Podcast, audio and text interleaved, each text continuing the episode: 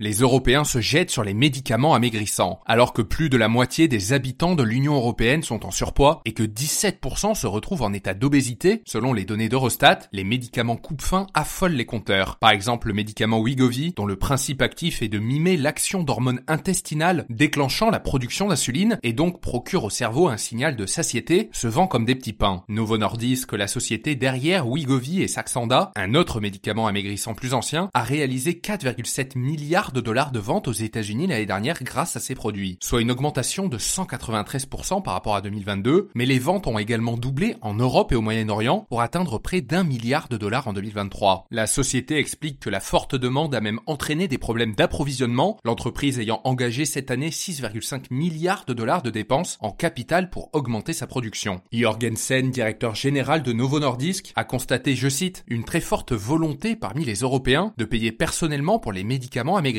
même s'ils ne sont pas intégralement remboursés. D'après des études cliniques, le Wegovy affiche pour des patients pesant 105 kg une perte corporelle de 15% de la masse corporelle en un an et demi. Déjà autorisé en Europe, le Wegovy devrait être disponible en France au premier trimestre 2024. Et notez que ce podcast est soutenu par Quorum l'épargne.